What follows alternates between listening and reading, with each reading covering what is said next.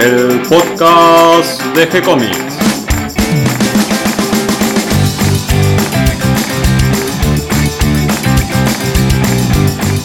Muy bienvenidos a un nuevo episodio de G-Comics, el podcast donde hablamos de todas las técnicas necesarias para realizar un cómic, cómo dibujar un manga y todo el conocimiento requerido para dibujar esa historieta que tenemos dando vuelta en la cabeza.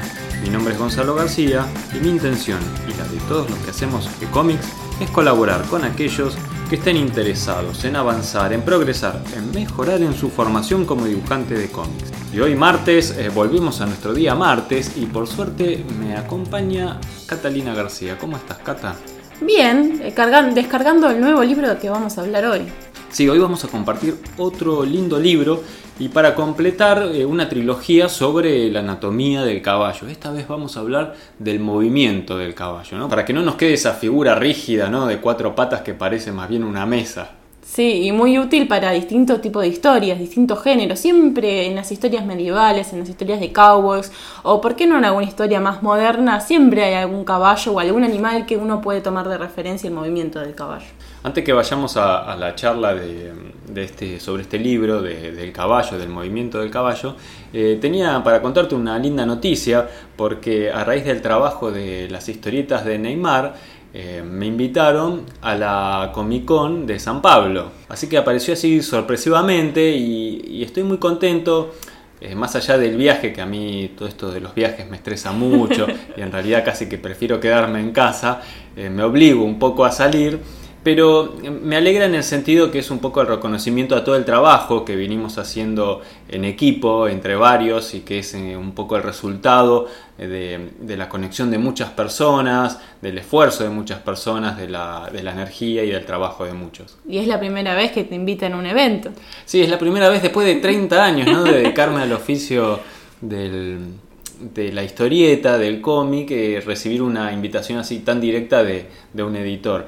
Eh, ya han ha- ha ocurrido eventos, qué sé yo, por ejemplo con la serie de Wendy, el año pasado se estrenó una película, hubiese estado buenísimo que me inviten a Claro. Alemania al estreno de la película, pero bueno, esas cosas eh, a veces no, no pasan y si bien el dibujante es una pieza clave en muchas... en muchas producciones, en muchos personajes, en historieta, por supuesto, pero ha- hablemos en, en el enfoque de, mm, de multimedia que tiene hoy en día eh, muchos personajes, en la creación de historias de muchos personajes. Por ejemplo, todo lo de Marvel o de DC que, que vemos tanto en el cine, en las series en televisión, son un producto multimedia hoy en día, son historias multimedia que se, que se empiezan a interrelacionar, que se complementan. Por ahí el personaje nace en la historieta, pasa a una serie en los eh, 60, 70, tiene su complemento en los dibujos animados, después viene una película al estilo Hollywood, después vuelve a una serie en televisión, Vuelve a los cómics. vuelve a los cómics y se van interrelacionando estos distintos medios con más razón hoy en día con Internet que permite este cruzamiento de, publicaciones digitales con animaciones, con videos, con películas, con libros. Todo este cruzamiento, bueno, eh, si el personaje nace en una historieta, el dibujante es parte clave como el guionista en esta creación del personaje de darle vida. Y a veces eh, es reconocido y eso es muy lindo cuando pasa. Así que bueno, es un- una aventura. Así que vamos a estar eh, con G-Comics en la Comic Con de San Pablo. Voy a ver Con si, Neymar. si puedo hacer alguna entrevista y, y a ver si se acerca Neymar a- al stand y, y jugamos un picadito, ¿no? Bueno, muy lindo, espero que la pases muy bien en Brasil. Eh, ya te vas a ir antes de- del podcast del viernes, pero vamos a dejarlo preparado para poder compartirlo con todos y poder cumplir los dos podcasts de la semana. Sí, el viernes es el día del médico y con motivo de eso, un poco por casualidad, no porque lo tenemos tan planeado, eh, estábamos preparando con Mario una charla especial sobre eh, las dolencias que nos ocurren a los dibujantes producto de este oficio de estar tantas horas sentado dibujando. Bueno, pero eso queda para el viernes. Ahora vamos eh, directamente a conversar del libro El caballo en movimiento. Este libro originalmente se titulaba The Horse in Motion, eh, que quiere decir justamente el caballo en movimiento. ¿De qué año es? Es un libro de 1882, si no me acuerdo mal. Eh, sí, otro estreno, otro, otro recién salido del horno. Bueno, este libro es una pieza clave. Ya hablamos de Muybridge este personaje tan extraño eh, que eh, se, mm, se especializó en la fotografía del el humano y los animales en movimiento. Estamos hablando antes de que surja el cine. Todavía no existía la cámara que filmaba cuadrito por cuadrito. Entonces Muybridge eh, tuvo que desarrollar una técnica para poder captar el movimiento de la figura viva. Todo esto surgió a raíz de una apuesta.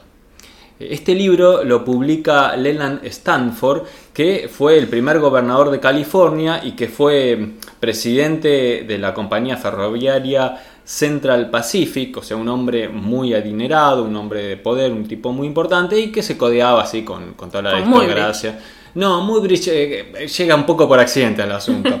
Porque, bueno, se codeaba así con, con la aristocracia y, bueno, no sé, jugarían al póker, esas cosas, apuestas, discutían eh, temas importantes como si el caballo al correr en un momento tiene todas sus patas suspendidas en el aire o siempre está con una pata sobre el suelo, ¿no? Bueno, algunos, unos sostenían que, que no, que el caballo siempre está apoyado y otros que no, que en un momento estaba suspendido en el aire. Eh, Leland eh, sostenía que sí, que en un momento estaba suspendido en el aire. Y en el episodio del martes pasado eh, hablamos de, de otro libro sobre caballos, en este caso de George Stubbs, que fue el primer pintor todavía antes de que se desarrolle toda esta tecnología de la, de la fotografía, que él visualizó al caballo en un momento suspendido en el aire y fue el primer pintor en representarlo en las ilustraciones eh, con lo que se llama el galope volador, el caballo que está justo suspendido en el aire con las Levantando patas las patas para adelante y las otras para atrás como si estuviera dando un salto, ¿no? Claro, claro, ese, ese momento en el que está flotando en el aire. Bueno, eh, esto lo querían comprobar realmente, bueno, en la apuesta de por medio. Entonces, para solucionar este tema, Leland Stanford convoca a eh, Muybridge para que haga las fotografías de su caballo Occident. Él tenía un caballo de carreras para que lo fotografíe y compruebe si, si apoya o no eh, al correr todas las patas en el suelo.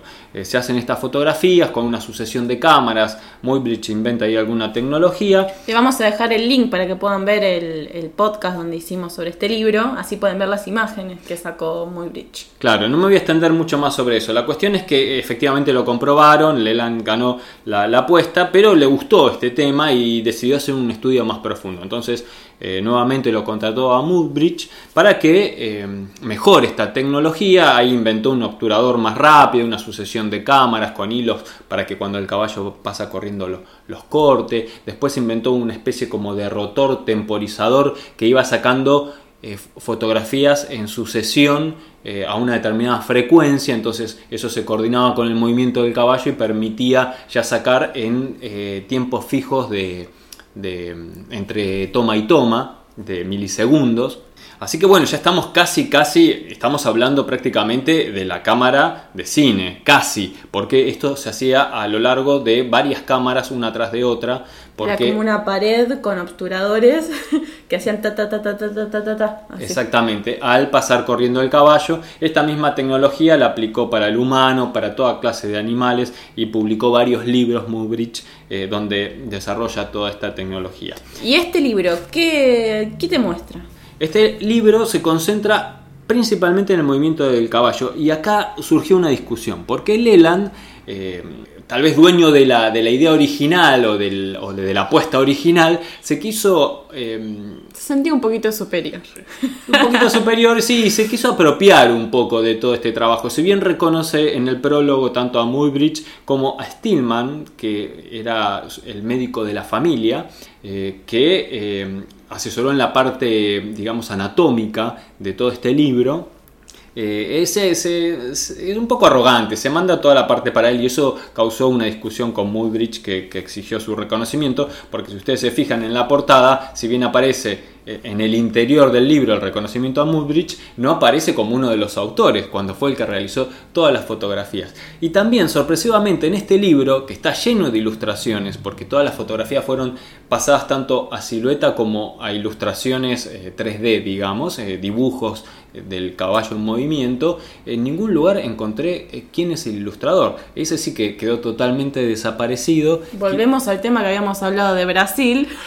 con el tema del reconocimiento del dibujante. Claro, a veces se da y a veces no. Y en este libro no lo puedo encontrar. Eh, yo dudo que, que los dibujos sean de, de Stillman, porque si bien él era un médico y había estudiado anatomía y era biólogo, en ningún momento encontré que tuviera alguna habilidad en el dibujo y los dibujos de los caballos están muy bien hechos. Lo de las siluetas tal vez podría haber sido Muybridge que haya eh, pintado las, las formas de, de los caballos, las fotografías de los caballos para que quede bien recortada la silueta. Pero el resto de las ilustraciones, la verdad, eh, no sabemos de quién, de quiénes son, que están muy, muy, muy bien realizadas. Esa es la parte que vale para nosotros como dibujantes de este libro, ¿no? Tanto las siluetas de los animalitos corriendo como de los caballos en, el salto, en el trote, desde distintos puntos de vista, de tres cuartos traseros, tres cuartos delanteros, perfil. La verdad que un trabajo muy muy lindo y muy completo. Es un libro de, de unas 200 páginas.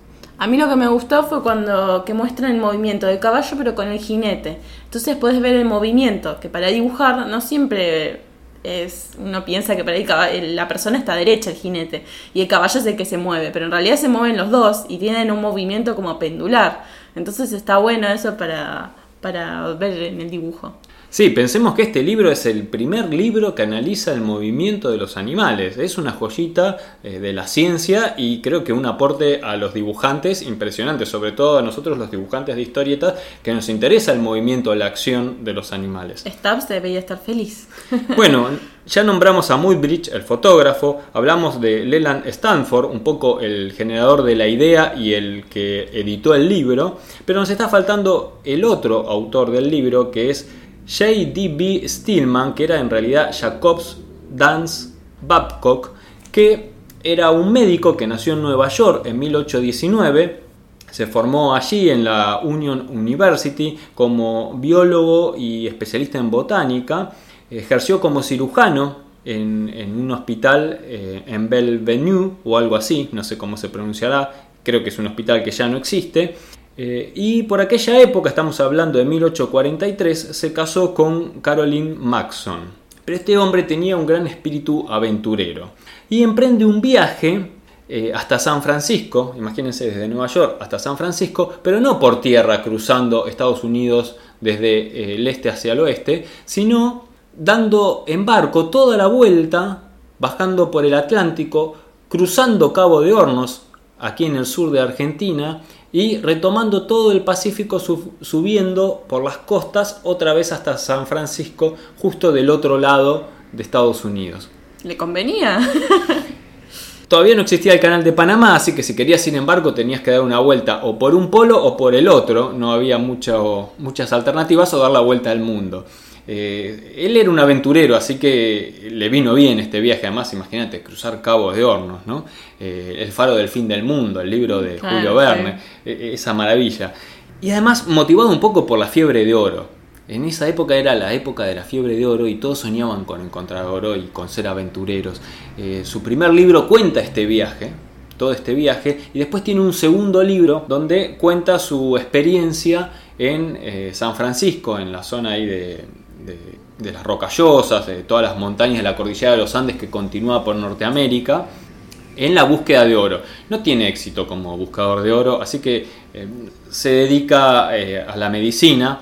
Eh, vuelve a Nueva York, fallece su primera esposa, se vuelve a casar y finalmente se establece en Redlands, en California, donde mm, adquiere un pequeño viñedo y ahí termina sus días. Eh, por aquella época es donde lo conoció a Leland Stanford y, de su radicación ahí en, en, California es que él termina siendo el médico de la familia de Leland.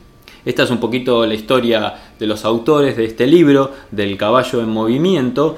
Eh, si lo recorren el libro van a ver que tiene una primera parte donde es un poquito más anatómica, donde está la, musculatura de las patas del caballo, hay unas explicaciones sobre el movimiento del caballo. Hay eh, esqueletos del caballo en movimiento, eso es creo que es un hallazgo para la época, debe ser el primer libro que tiene el caballo, el esqueleto del caballo eh, en salto Eh, si bien ya lo había hecho George Stubbs, eh, tenía el caballo como caminando desde distintos ángulos, el esqueleto y la musculatura. Bueno, aquí está ya en el movimiento de la carrera y del salto, claro. Van a encontrar siluetas de distintos animales en movimiento, el caballo, perros, vacas, toros, ciervos. En cierta manera hay una comparación del movimiento de las patas de los distintos animales. Y finalmente hay una serie de ilustraciones del caballo eh, desde distintos ángulos, en caminata, en trote, en salto, un poquito como ya les había comentado. Y a lo último, como un apéndice del libro, está la explicación más técnica de cuál fue la, la tecnología implementada por Moodbridge para fotografiar a los distintos animales. Así que como ven un libro muy completo, algo para aprovechar, algo que van a encontrar en forma gratuita para descargar en su edición original del 1882. Eh, van a encontrar al final de todo el texto que acompaña el podcast el PDF para descargarlo. Bueno, es para aprovechar, la verdad. Es un libro que, que, por más que uno no le ayude a mejorar el dibujo, sí le va a ayudar a, a afirmar el caballo en nuestras ilustraciones y a mover con más naturalidad. Yo creo que los dibujos, si bien son pequeños, están bastante bien hechos como para copiar y entender. Están los esqueletos para estudiar la forma de la estructura del cuerpo del caballo. Y eh, bueno, tal vez hay que complementarlo con algunos libros un poquito más modernos que hablan sobre la geometrización de la forma del caballo, un poquito al estilo de lo que hizo Bridgman con la anatomía del, ser humano. Bueno, hay libros que lo hacen eh, de una forma similar con los animales, eh, especialmente con el caballo. No hay una gran cantidad de bibliografía sobre el dibujo del caballo, pero este libro que analiza el movimiento creo que es clave porque si vamos a hacer un caballo tenemos que saber cómo van las patas, ¿no? Historitas del oeste, historitas del medioevo, cualquier historia donde aparezca un, jinete, el caballo tiene que estar bien dibujado porque si no eh, nuestra historieta eh, baja en calidad y, en realidad. Y, sí, y la representación del caballo, que es un animal tan importante para el humano, eh, casi que es un personaje más en el cuadro. Así que a, estudiar, a analizar, a aprender y sobre todo a divertirnos y practicar dibujando caballos. Espero que toda esta información les resulte útil e interesante. Hasta aquí llega el episodio de hoy y le damos la bienvenida a todos los que se sumaron en este día. Gracias a los que nos comparten en las redes sociales y ayudan a que cada vez seamos más. Recuerden que pueden escucharnos en iTunes y en iVoox y que si les gustó el programa pueden darnos un me gusta, escribirnos una reseña. También van a encontrar en nuestra página de gcomics.online mucha información, otros libros que compartimos e historietas, cómics y manga que compartimos de manera gratuita con todos ustedes gracias a la generosidad de los autores que nos ceden amablemente este material para que lo subamos a la red. También acomodamos la pestaña de recursos, le cambiamos los iconitos, ahora aparece una página un poquito más de verdad. Vamos, Cata, ahí puliendo el diseño y mejorando la tecnología de nuestro sitio web. También si lo prefieren nos pueden escribir directamente a nuestra página de Facebook que por supuesto les vamos a responder siempre con alegría y continuaremos publicando nuevos episodios. Gracias y hasta la próxima. Gracias Cata. Gracias Gonzalo.